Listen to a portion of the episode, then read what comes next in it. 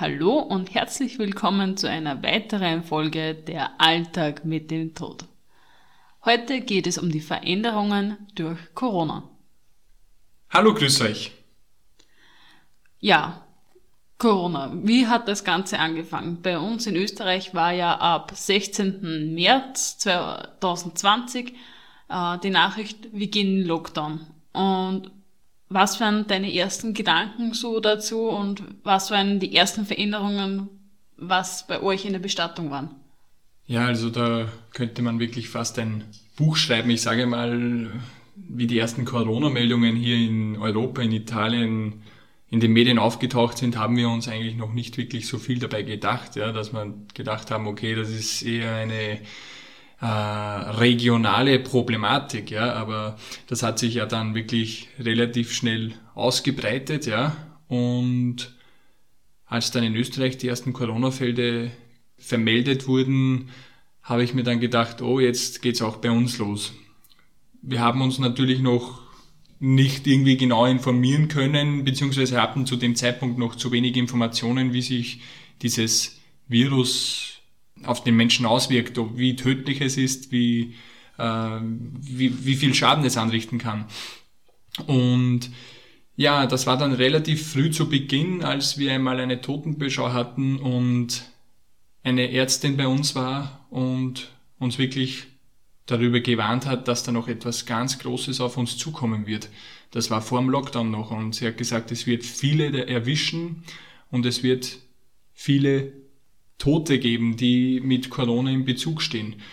Und jetzt, ein Jahr später, kann ich sagen, da hat sie vollkommen recht gehabt. Natürlich ist es zu Beginn immer schwer zu sagen, wie wirkt es sich wirklich aus, aber äh, Todesfälle hatten wir dann im gesamten jetzt wirklich schon sehr, sehr viele. Und ja, ich kann mich noch, kann mich noch ganz gut auf den ersten Todesfall bei uns hier erinnern. Ja, das war so ein unerforschtes Spektrum, ja, dass wir, wir keiner, wussten, ja, keiner wusste, wie man sich ja, richtig verhalten soll. Ja, und wir wussten auch nicht, was, wie, welcher Schutz bringt uns jetzt wirklich etwas, wenn wir dort sind? Ja. Und wie sehr bringe ich mich dann in Gefahr? Und dann kam der erste Todesfall. Das war schon im Lockdown. Und für mich war das vom Gefühl her irgendwie so, als würde ich jetzt mit meinem Kollegen in den Kampf fahren. Ja, also ich habe ich hab mit Familienangehörigen gesprochen, die hatten Tränen in den Augen, muss ich echt sagen, als sie uns da wegfahren sahen. Ja, und weil sie nicht wussten, wie sich das Ganze im Endeffekt auf uns alle auswirken wird, ob wir heil zurückkommen, ob wir uns infizieren und wie schädlich dieses Virus da ist. Und das wusste niemand zu diesem Zeitpunkt. Und wir fuhren hier hin und ich wusste noch ganz genau, äh, also wir haben unsere Schutzausrüstungen ja, zusammen gerade gerichtet. Fragen, wie habt ihr euch bei den ersten Fallen geschützt? Was waren eure Schutzmaßnahmen? Ja, also komplett Schutz mit Overalls, also so wie man es halt in den Medien auch sieht, mit äh, den weißen Überzügen, mit Schutzüberzügen äh, bei den Schuhen, mit FFP3-Masken, mit Schutzschirmen, also mit einem Schutzhelm, das wirklich das gesamte Gesicht abgedeckt ist, mit Gesichtsschutz, Kopfschutz, alles, also dass der ganze Körper wirklich äh, abgeriegelt ist. Wir haben uns sogar auf die Armgelenke, wo die Handschuhe über den Oberall drüber gehen, haben wir uns ein Tape drüber gegeben, dass wir wirklich komplett abgedichtet sind. Ja. Und dieses, das war ein Haus mit, äh, das war, sagen wir mal so, das war eine Corona-Hochburg. Ähm, der ist ganz normal im Bett verstorben, aber das Problem war, dass die ganze Familie Corona hatte und wirklich Corona richtig hatte. Und natürlich war da das ganze Haus kontaminiert. Ja, wir wussten am Anfang nicht. Jetzt geht man, nur zum Vergleich, man geht jetzt ganz anders zu diesem Thema ran. Ja, jetzt wissen wir, wie wir zu handeln haben, aber dazumals wussten wir nicht, okay, äh, was greife ich als erstes an? Also wir hatten uns einmal einen Plan geschaffen, wie wir vor Ort dann vorgehen. Also was greifen wir als erstes an? Was desinfizieren wir? Welche Schritte machen wir Schritt für Schritt? Also wir haben uns ja wirklich einen Arbeitsplan vor, äh, gemacht, dass man sagt, okay, ich möchte auf keinen Fall dieses Virus, diese Viren dann irgendwie ins Auto, aufs Lenkrad oder irgendwo auf meinen Körper bringen, ja. Und da war halt eine ich sage mal, wirklich eine große Angst vorhanden. Also im, auch im Unterbewusstsein, wo wir sich gedacht haben, okay, wir können mehr als, mehr als schützen können wir uns nicht. Und mhm. ja, ich denke mir halt dann immer wieder, okay, was haben dann die ganzen Ärzte, Krankenschwestern, Krankenpfleger in Krankenhäusern auf Covid-Stationen, ja, was die da alles erleben. Da sind wirklich tagtäglich Menschen, die wirklich um ihr Leben kämpfen teilweise. Und ich kenne es selbst aus Familienangehörigen von Erzählungen. Meine Schwester arbeitet, arbeitet in Wien auf einer Covid-Station, was da wirklich los ist. Und das ist wirklich, äh, das sind schlimme Zustände und das, äh, ja, das muss man einfach mal gesehen haben. Also das ist echt nicht zum Scherzen und das ist nach wie vor, dass, äh, dass sie komplett ausgelastet sind und das ist echt abnormal. Zurück zu den Veränderungen durch Covid. Was hat sich bei euch jetzt verändert bei den Trauerfeiern? Also ja. wie ist der Vergleich jetzt zu vor Corona und jetzt während Corona? Ja, also das hat sich ja abrupt geändert. Äh, ab dem März 2020 äh, war der Lockdown da. Maximale Teilnehmerzahl fünf Personen. Aus, Punkt, Ende. Ja, das das war ein, einfach nur Wahnsinn. Ja. Das, natürlich müssen wir uns aus gewerberechtlichen und gesetzlichen Gründen daran halten. Wir haften dafür. Ja. Wir sind zuständig dafür, dass alles funktioniert. Und natürlich ich stelle mir das auch schwierig vor bei den Familien. Wer darf bei der Trauerfeier also, dran genau. teilnehmen und wer nicht? Das ist, glaub, war auch, glaube ich, bei euch sehr kompliziert und oft ein schwer diskutiertes Thema. Ja, und da hatten wir immer wieder Probleme und einmal wirklich ein großes Problem. Es sind einfach, ja, wie die fünf Personen erlaubt waren, natürlich, es gibt Familien, die waren viel, viel größer. Da waren alleine nach, beim Ehegatten waren selbst noch äh, sieben Kinder, ja, und da durfte nicht einmal jedes Kind dabei sein. Also da hat man schon gesagt, okay, wo ziehe ich hier die Grenze, ja, und wo ziehe ich hier die menschliche Grenze? Und für dieses Problem hatte niemand eine Antwort. Weil ich sage mal, ich kann irgendwie aus menschlichen und emotionalen Gründen niemanden eine Teilnahme am Begräbnis verbieten. Ja, das, ja. das ist einfach so etwas Wichtiges, aber zu der Zeit vor einem Jahr war es so und man musste das der Familie so beibringen und erklären und irgendwie zum Verstehen bringen. In den meisten Fällen hat es wirklich perfekt funktioniert und man fand wirklich eine Lösung und hat geschaut, okay, wie gestalte ich es für die Familie genau, am besten? suchen, wir eine, suchen wir eine Möglichkeit, um für die anderen Familienangehörigen nochmal eine Abschiednahme vor dem Begräbnis äh, zu ermöglichen. Und da sind wir dann wieder zu dem Thema gekommen, wir gehen zu unseren Aufbahrungshallen zurück. Das heißt, wir haben vor dem Begräbnis den Sarg in den örtlichen Aufbahrungshallen aufgebahrt und haben hier den Menschen eine Möglichkeit gewährt, um nochmals Abschied nehmen zu können, weil äh, das ist ein ganz ein wichtiger Teil in der Trauerbewältigung und dieser ginge hier komplett verloren. Also mhm. das ist eine enorme psychische Belastung und das ist extrem. Das ist, das ist unvorstellbar. Ja, wenn jetzt ein Familienangehöriger verstirbt und ich habe nicht einmal eine Chance, dass ich mich vor allem erstens einmal im Krankenhaus von ihm verabschiede und dann kann ich nicht einmal beim Begräbnis dabei sein. Also das ist eine enorme psychische Belastung. Belastung und das belastet uns als Bestattung genauso. Also natürlich, wir müssen schauen, dass alles gesetzeskonform und den Verordnungen entspricht, aber wir sind selbst nur Menschen und natürlich versetzen wir uns dann in die äh, Angehörigen hinein. in die Angehörigen hinein, weil wir selbst Erfahrungen mit Todesfällen haben in der Familie und das, ja, das ist ja ja, teilweise unvorstellbar gewesen. Also da sage ich jetzt, sind wir ja momentan eh wieder gut dabei. Momentan sind 50 Personen erlaubt, Indoor genauso wie Outdoor, mhm. also in Innenräumen genauso wie am Friedhof selbst äh, sind momentan jetzt mit Stand, also heute haben wir äh, den 14. März und genau, also da sind genau 50 Personen zu äh, erlaubt und diese Teilnehmerzahlen, sage ich jetzt einmal, wird sich jetzt in den nächsten in der nächsten Zeit wahrscheinlich nicht ändern, ja, weil ich glaube auch nicht. Die Fälle steigen jetzt wieder ja. und ja, mal schauen, was da wieder auf uns zurollt. Also wir hoffen, dass es zumindest auf diesem Niveau bleibt, ja, dass man sagt, okay, man kann halb, ein halbwegs äh, normales Begräbnis äh, durchführen, durchführen und äh, ermöglichen, genau. Ja, es war auch eine ziemliche Veränderung für die Trauergäste, also die, was bei der Trauerfeier teilgenommen haben, mit den zum Beispiel Kondolieren äh, oder auch mit der Maske, mit der Hygiene, dass sie eine Maske tragen müssen und äh, sich desinfizieren müssen.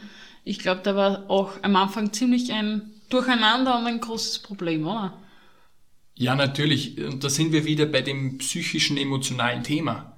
Die Menschen, vor allem gute Bekannte, die den Verstorbenen ja. gekannt haben, die haben dieses Bedürfnis, diese Anteilnahme mit den Angehörigen zu teilen die haben das Bedürfnis, genauso wie die Angehörigen selbst, äh, sich jetzt mal herzunehmen und umarmen und fest einmal zu drücken, ja, dass man, dass man sich mal auslassen kann. Und ja, es, ich sage mal, das ist momentan. genommen worden. Das ist alles genommen worden. Also das ist wirklich Trauern mit Distanz und ich sage, okay, es, von uns haben die Angehörigen die Informationen bekommen, dass das Kondolieren äh, nicht erlaubt ist, genauso wie das Umarmen und ja, Kondolieren und Begrüßen mit, Hände, äh, mit Körperkontakt, sagen wir mal so. Natürlich sage ich einmal, wenn es gar nicht geht, okay, das ist dann auf eigene Gefahr, ja, aber von uns wurde die Information, die Verhaltensregel so rausgegeben und ja, es ist auch was ganz Menschliches, oder wenn man die Emotionen, Gefühle mit jemandem teilen möchte. Und das geht halt nur so. Auch eine große Veränderung war damals, dass die Gasthäuser zusperren mussten und natürlich, dass es keine Zehrungen, also kein Leichenschmaus mehr gegeben hat. Und das war, glaube ich, auch, es ist auch ein wichtiger Teil der Trauerbewältigung. Mhm. Das gemeinsame ja. Essen gehen und ich hoffe nur für, einen, für jeden Gastronom, dass er sobald wie möglich wieder aussperren kann, weil dadurch geht auch viele Einnahmequellen verloren für die Gastronomie. Natürlich, also in gewissen Ortschaften, wo regelmäßig Begräbnisse sind, äh, mit teilweise 100 bis 150 Trauergästen, die dann im Anschluss noch essen sind. Also das ist ja, was hier auch umgesetzt wurde an Leistungen und Waren und äh, ja, äh, Mahlzeiten beim Gasthaus selbst, also das unglaublich. Und da geht's jetzt nicht mehr nicht einmal nur ums Essen, sondern auch das Beisammensein nach dem Begräbnis. Ja. Das fehlt jetzt momentan. Natürlich, manche sagen, okay, ja, da ersparen wir uns das, weil wir wollten das sowieso nie machen, ja, das nachher essen, weil ich finde das nicht, ja, ich, ich möchte das nicht, ich möchte nur mit der engsten Familie beisammen sein. Aber ich sage jetzt einmal, ja, äh, das ist wieder ein Teil der Trauerbewältigung. Ja. Man unterhält sich mit Bekannten, Freunden und Leuten, die einen nahestehen, ja, und spricht über das Leben oder über den Verstorbenen. Und das ist auch ganz wichtig für die Aufarbeitung dieser Trauer, ja. Man, man teilt Sachen und gerade als Angehöriger fühlt man sich dann vielleicht mehr verstanden, wenn wenn man sich dann mit jemand anderen unterhalten kann, der selbst schon so Erlebnisse hatten, hatte oder äh, Ähnliches erlebt ja. hat. Und das ist für Leute ganz wichtig, weil äh, wenn man sich mit niemandem unterhalten kann, dann fühlt man sich vielleicht als betroffener Angehöriger, als Witwer, als wenn jetzt der Ehepartner verstorben ist, vielleicht äh, nicht verstanden, der fühlt sich verloren, fühlt sich alleine, ja, und so hat man halt doch jemanden, mit dem was man dann als Außenstehender noch, noch sprechen kann. Das ist wieder was anderes, als wenn man jetzt mit einem direkten Familienangehörigen vielleicht darüber sprechen kann. Einfach, wenn man sagt, okay, da sitzt jetzt ein Freund bei mir und der spricht mit mir jetzt über dieses Thema und ja, also ich finde, das ist auch ganz, ganz wichtig. Und natürlich, das ist in unserer Kultur, in unserem Brauchtum tief verankert. Das sind einfach ganz große, riesige Eingriffe in unsere Traditionen. Trauerkultur und ja. in unsere Trauerbegräbnistradition. Auch unser Alltag hat sich ja ziemlich verändert. Uh, so wie es bei mir war, ich bin gleich, wie der Lockdown eingetreten ist, uh, durfte ich Homeoffice machen, aber ich war nur einen Monat lang in Homeoffice, aber damals rein aus Schutz, also damit ich Rudi nicht anstecke oder er mich und ich es mit in die Arbeit nehme. Aber auch unsere Freizeit hat sich um 180 Grad gewendet. Also kein Fitnessstudio mehr. Du darfst, dürftest nirgendwo irgendwo hin etwas unternehmen, gerade was oft für uns, vor allem für den Rudi, ein so ein toller Ausgleich war zur Arbeit. Da hast du jetzt komplett recht und das betrifft jeden von uns. Ja. Es fehlt vielen der Ausgleich dann bei dem ganzen Alltag, vom Arbeitsalltag. Und natürlich mit den ganzen Einschränkungen ständig die Angst und die Gefahr, wenn man jeden Tag mit Angehörigen zu tun hat, dass man sich vielleicht irgendwie unbemerkt selbst bei jemanden ansteckt und dieses Virus dann in die Familie hereinbringt und das dann in der Familie verstreut. Ja, das sind alles so Sachen, die einen schon mitziehen, muss, muss ich sagen. Das ist nicht ohne. Ich bin trotzdem dankbar, dass ich die Möglichkeit habe, in so einer Lockdown-Zeit äh, durchgehend eine Arbeit zu haben, dass ich tagtäglich arbeiten kann, weil ja.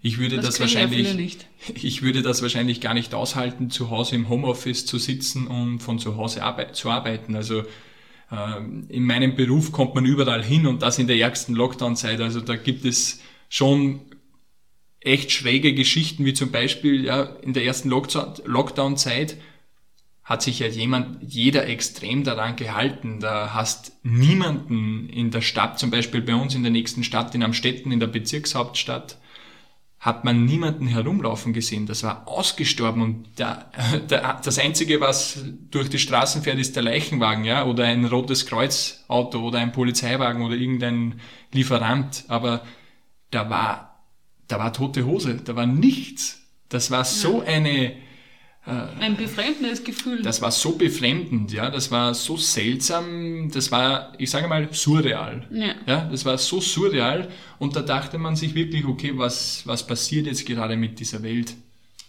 Und da habe ich, äh, zurück zum Thema, ja, ähm, in meinem Beruf hat man halt wirklich die Pflicht natürlich, dass man herumfährt arbeitet, und oder? arbeitet. Ja, also einfach herumfahren tun wir nicht, aber wenn wir jetzt zu einem Trauerhaus, zu einer Abholung oder so fährt, na, das ist ja klar, da war man dann unterwegs und da habe ich mir dann schon gedacht, okay, da habe ich es irgendwie schon gut mit dem, dass ich zumindest hinauskomme, etwas von der, von der Welt sehe, ja, und ja. mich ein bisschen mehr bewegen kann als viele andere. Ähm, man muss auch dazu sagen, Rudi ist jetzt, hat jetzt die erste Teilimpfung erhalten. Äh, jetzt nicht aus beruflicher Sicht, sondern eben äh, durch Vorerkrankungen. Aber wir sind schon sehr gespannt, wie sich das alles zukünftig entwickeln wird und wir hoffen natürlich, dass sich alles wieder in normalen Zustand, sobald wie möglich verändert, in Hinsicht von den Trauerfeiern, dass wieder so viele Gäste wie möglich dabei sein können, dass wieder kondoliert werden kann, sagen wir so, und natürlich auch, dass die Gastronomie wieder aussperren kann, damit die Leute wieder beisammen sitzen können, darüber reden können, Erinnerungen austauschen können. Genau, ich würde mal sagen, dass sich das normale Rad wieder ins Drehen anfängt, ja, dass das wieder ins, zum Drehen beginnt und es wird noch dauern, keine Frage, aber wir sind guter Dinge, dass sich das hoffentlich bald alles einpendeln wird. Genau. Ja, also wie du schon gesagt hast, zu meiner ersten Teilimpfung. Ich habe eine spezielle Autoimmunerkrankung und ja, ich wusste eigentlich selbst nicht davon, dass ich diese Impfung aus meinen Krankheits-, Gesundheitsgründen erhalte, weil ich nie so durch die Welt eigentlich gegangen bin, dass ich eine, eigentlich eine Risikoperson bin ja. und das noch in diesem Beruf. Ja, aber das wurde mir dann so mitgeteilt und ja, ich habe mich sofort angemeldet für den äh, BioNTech-Pfizer-Impfstoff und noch dazu dieser Impfstoff und ja, mir geht es gut. Ich habe überhaupt keine Nebenwirkungen jetzt gehabt bei der ersten ja. Impfung. Und ja, also ich, würde, ich werde dann sowieso früher oder später aus meiner Branche von der Bestattung geimpft worden und ich hätte mich so oder so impfen lassen. Also ich sage mal, ja, das ist wieder ein anderes Thema, Thema ja. Impfung und Corona. Da kann auch jeder selbst entscheiden. Es, soll, es ist ja, ja keine kann, Pflicht. Es soll, es soll ja. auch jeder selbst entscheiden, aber es soll jeder einfach diese Entscheidung von jeder, jemand anderem akzeptieren. Ja, es ja. ist jedem selbst überlassen. Der, der, der eine soll sich impfen lassen, der andere nicht. Aber ich sage mal, das ist jedem selbst überlassen. Ich werde ja. auch zum Beispiel bei Trauerfeiern keinen ausschließen, nur weil er nicht geimpft ist. Das genau. wird auch niemals eintreten. Ich hoffe. ja, also ich sage mal, das sind ja auch wieder, da kommt es dann wieder zu heftigen Diskussionen wahrscheinlich. Aber ich sage mal, ich fühle mich auf jeden Fall sicherer mit der Impfung. Und ja. Vor allem, wenn du Covid-Fälle abholen musst, dann ist Natürlich, das ich habe, wir holen seit einem Jahr unzählige Corona-Fälle ab und da muss ich auch noch dazu sagen, zum Thema Corona, zum Thema Corona-Toten. Also, wir hatten schon wirklich viele richtige Corona-Fälle. Also, ich unterscheide oft nicht mit oder an Corona. Ich sage einfach, der ist wirklich an Corona oder mit Corona verstorben. Ich kenne, ich würde das, ich würde da jetzt keinen Unterschied darunter definieren, weil ich sage mal, auch wenn die Person 85 Jahre war und Corona hatte und anscheinend mit als begleitende Erkrankung als Corona verstorben ist, sage ich immer dazu, hätte die Person dieses Virus nicht gehabt, dann würde jetzt wahrscheinlich trotzdem noch zwei oder drei oder vier oder fünf Jahre leben. Ja? Also es hat ihm trotzdem das Leben gekostet, auch wenn er begleitende Erkrankungen wie Diabetes oder irgendwelche anderen organischen oder gesundheitlichen Einschränkungen hatte. Also für mich ist jeder, der wirklich an Corona verstorben ist, ein Corona-Toter, ja, und da brauche ich nicht lange um den heißen Brei reden und irgendwelche Medien äh, irgendein Medium in den Medien glauben und mich beeinflussen lassen. Also wir sind da am vorderster Front und der Auspunkt Ende. Also da brauche ich gar nicht diskutieren. Und natürlich, wir hatten richtige Corona-Fälle auch, also die sind zum Glück, äh, ich sage mal, weniger, da wo man sagt, okay, da war gar nichts da, der ist jung gewesen und an Corona dann verstorben. Aber hatten wir genauso, ja. Und natürlich ist das noch viel schwerwiegender, wenn jemand keine Vorerkrankung hatte, komplett fit war, äh, ein paar Tage vorher ins Krankenhaus eingeliefert worden ist und äh, am zweiten Krankenhaustag wurde, wurde derjenige in den Tiefschlaf gelegt und eineinhalb Tage später ist er gestorben. Ohne Vorerkrankung. Da, also das ist schon heftig und ja, also das das bringt einen schon zum Nachdenken und dieses ganze Thema zu dem Thema Corona, äh, dass man das alles ernst nimmt. Natürlich, ich kann das auch schon nicht mehr hören, Corona hin, Corona her, das, ja, es hat jeder genug von dem. Wir hoffen, dass es bald wieder zum normalen Alltag zurückkehrt und ja, bis dahin müssen wir halt alle an einem Strang ziehen, das Beste aus dieser Situation machen. Ja, darum bleibt gesund. Schaut auf euch und eure Lieben. Wir würden uns freuen, wenn ihr nächste Woche wieder einschalten würdet. Dankeschön und tschüss und schönen Tag noch.